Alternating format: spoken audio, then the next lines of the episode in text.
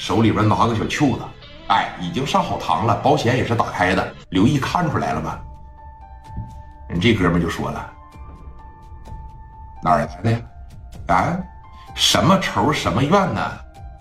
把人打成这样，就这么往死里边打，兄弟，没你们这么干的啊！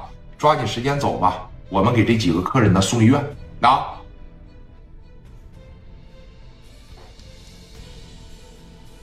这是我嫂子，啊，为什么打他们呢？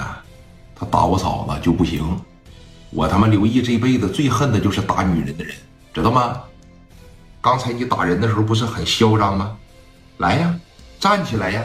怎么现在像个缩头王八一样，像个缩头乌龟一样啊？不敢站起来了啊？在这就吓唬他，给这哥们吓，哎。就往地上一趴，捂着脑袋，捂着肚子，在这就开始嘚瑟了，就开始颤抖了。周兵当时说了：“行了，差不多点得了，啊，有什么事啊？说你看，明天再说，后天再说，是吧？这毕竟啊是我的客人，客人只要进了我家店，客人只要进了我家门，我就得保证啊我们家客人的安全。那来了就挨揍，来了就挨揍，以后没人敢来。”知道吧？现在你们走吧。能走吗？不能走。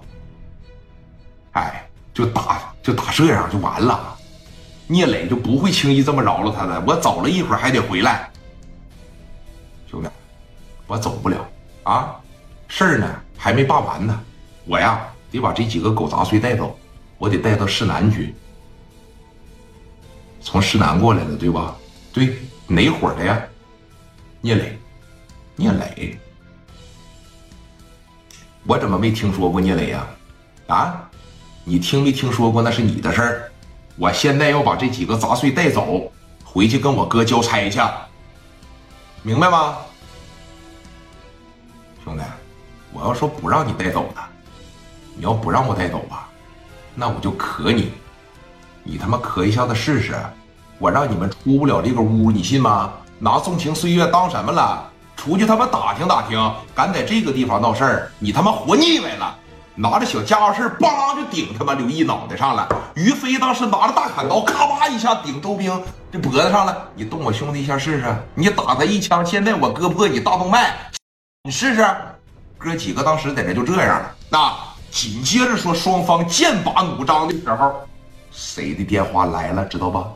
啊，磊哥的电话终于是打通了。哎，先别，先别的，先别，先别的，先别的，啊，先别的，我接个电话。啊，飞哥，你放下来，来，那个啥，你放下来。刘毅，你放下来。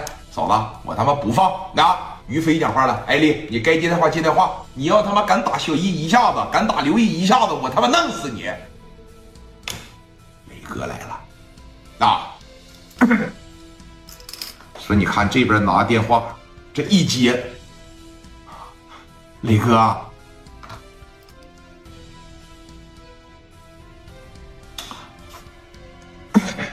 喂，哎，艾丽啊，